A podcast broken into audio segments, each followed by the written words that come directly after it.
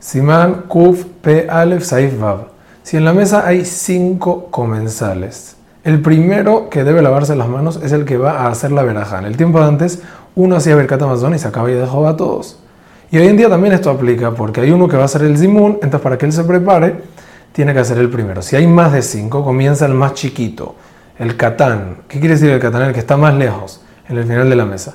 Y cuando restan cinco, le dan al que va a hacer el Zimun y luego hacen los demás. El motivo es, como dije antes, para que él se pueda preparar a hacer su Zimun bien y no hace de primero cuando hay más de cinco para no tener que esperar mucho tiempo. Como sabemos que Tejef, Maima Haronim, hay que hacer Birkat Amazon. Con respecto a la lavada de manos de Maima Haronim, no hay jabod, haz tú, eso no se hace. ¿Por qué? Porque como se lava por suciedad, es como decirle, hey, está sucio, lávate.